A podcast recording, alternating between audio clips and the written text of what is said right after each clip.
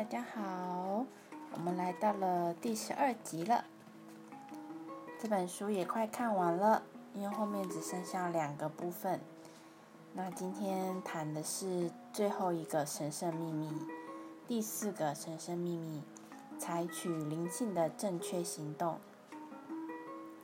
嗯，呃，其实最后一个秘密它其实是蛮重要的。那能够影响我们整个的生命之网，嗯，它就是拥有这样子的力量。你会思考，在艰困的难关如何令我们成长？那前面也有谈过，说宇宙智慧的神圣秘密，能够在紧要关头的时候帮助我们。当然，呃，这本书的目标不是只是要帮助。我们去解决人生的难题，也是希望，呃，可以分享如何从这个过程当中得到一些转化。所以我们就来到了第四个神圣秘密喽，是很重要的一个秘密，会影响我们整个生命。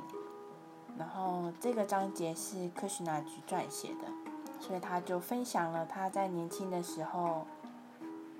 怎么看到了这个正确的行动？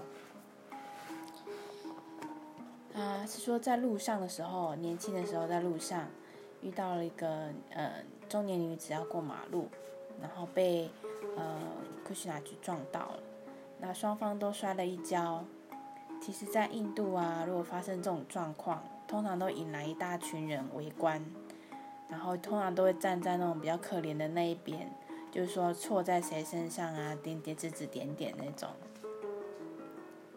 其实，在这个呃状况当中，其实错的，，Krishna 就说错的应该是他本人，可是人群就开始聚集了。可是他因为跌倒了，是又痛又害怕。然后那名女子被他撞的那女子就很快速的爬起来，然后跟大家说：“请大家回去忙自己的事了。”然后。就过去扶库西娜去，然后帮他牵起了脚踏车，然后扶就是带他到附近的一个简陋的一个地方，帮他清理伤口，嗯，并关心他说有没有办法去学校，所以他其实带的是满满的爱，哎，去跟他说一下，呃，这些现在你的状况怎么样啊？然后，呃。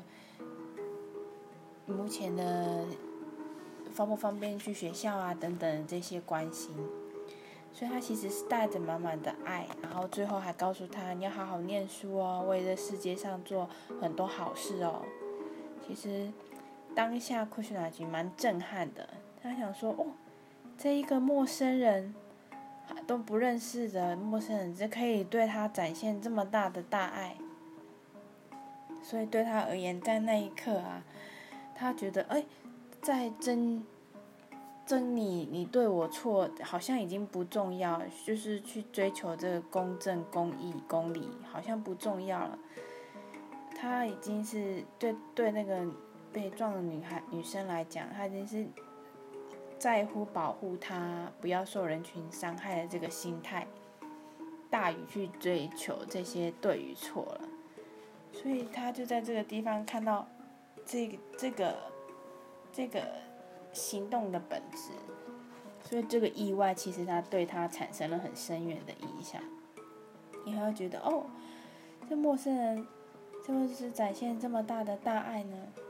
其实就像今天是六月四号，然后日本也是捐了疫苗给我们。嗯，这阵子大家都在疫情间。然后很乖的待在家里做，在家工作或是做隔离，对啊。然后因为这样子的一个举动，其实，其实，也许是之前我们台湾有对日本做了一个捐款的行动，而且捐很大笔，所以他们有这样子的回应。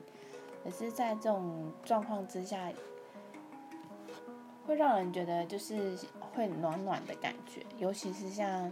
这么多的对立的面，对立面的产生，一下，呃，中国，一下美国，一下哪里，好像疫苗拿到的部分都会有一些挚爱难行。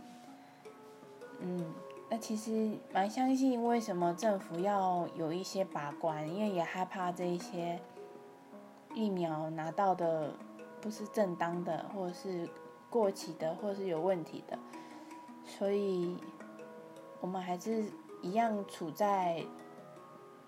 还是祈祈祷祝福，就是台湾能够度过。然后我们台湾也有在研发国产的疫苗，也没有说好不好，可是因为都要经过实验性的一个阶段，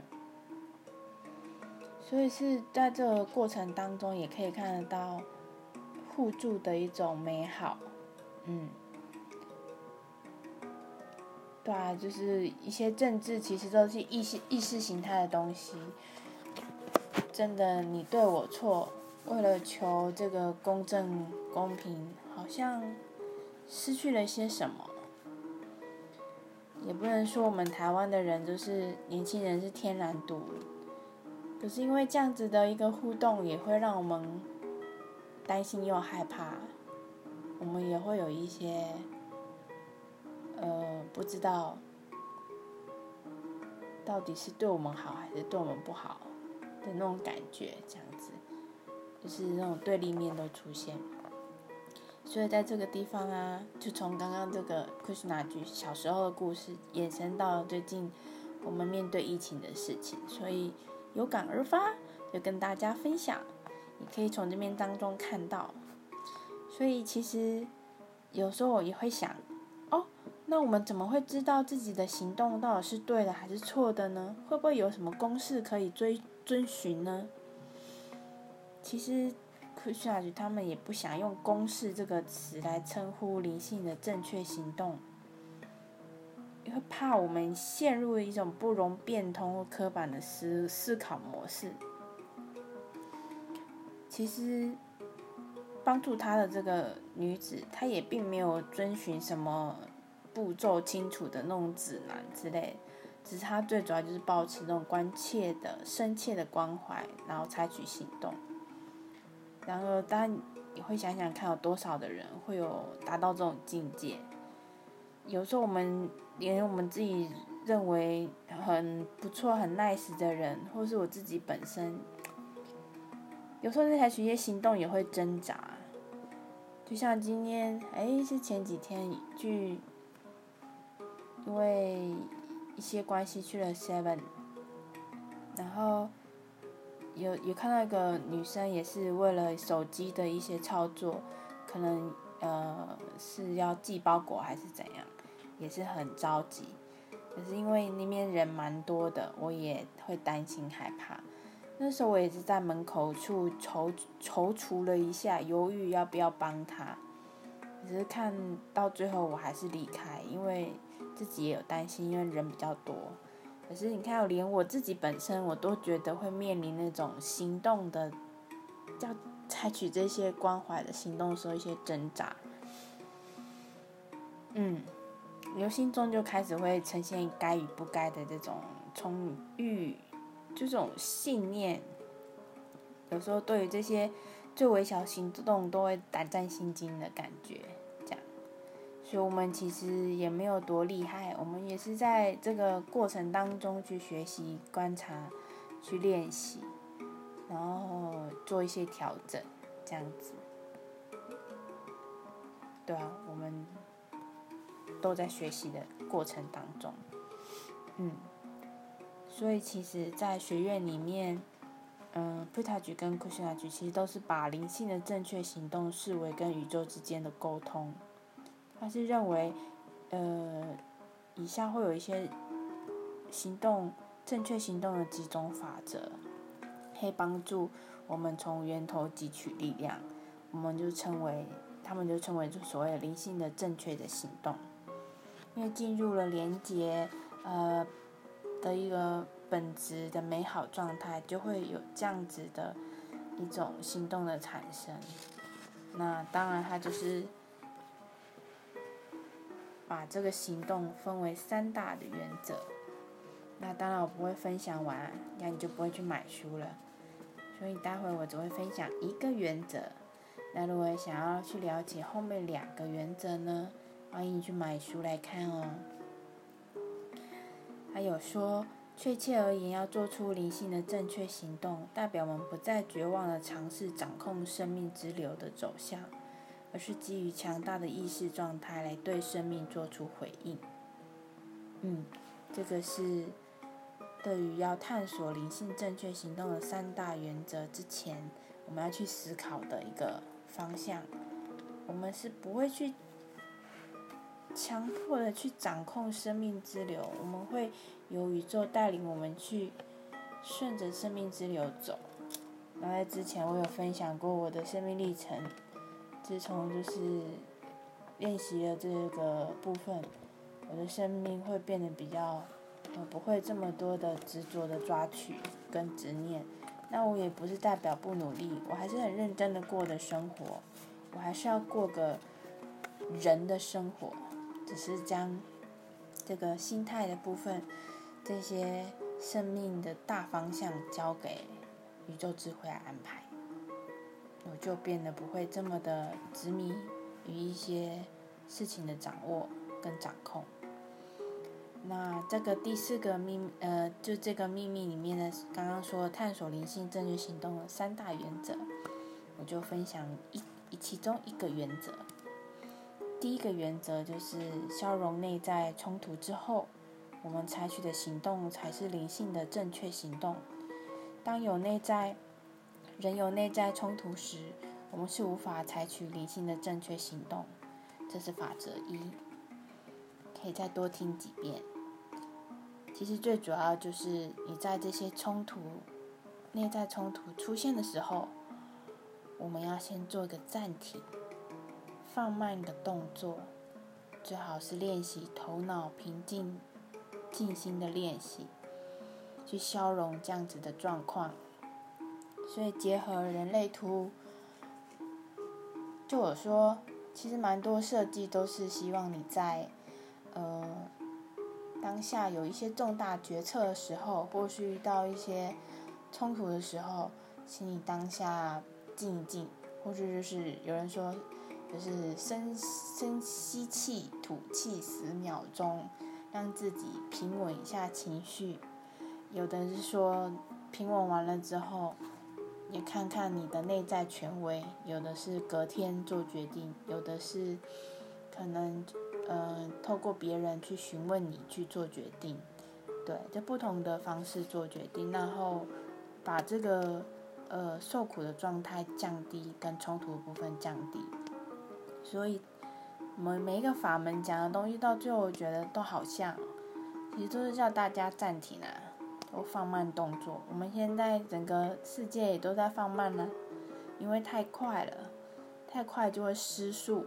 失速，地球就会出现很多状况，所以现在的状况也是让我们慢下来，让我们不要这么快，太快有时候很多细微的感受、细微的察觉察都不会让你看见，那一些生命的呃前进的力量就不会出现，嗯，然后他们有分享，在他们有成立其中一个基金会。